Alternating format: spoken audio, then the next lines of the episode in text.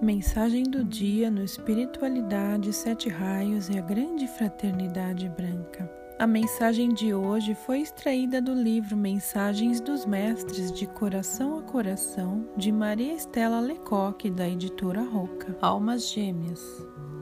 Os encontros cíclicos de duas almas nesse planeta têm, além dos ajustes e reajustes, o objetivo da busca pela perfeição em que ambas se empenham procurando-se incessantemente a cada encarnação.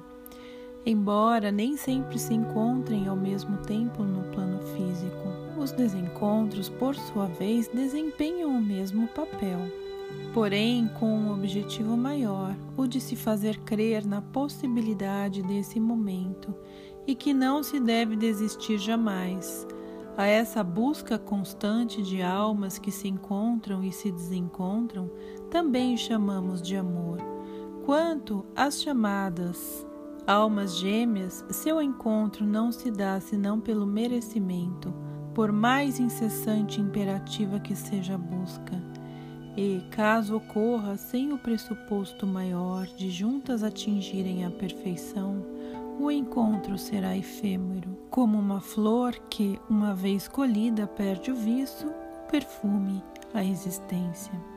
Mestre Almória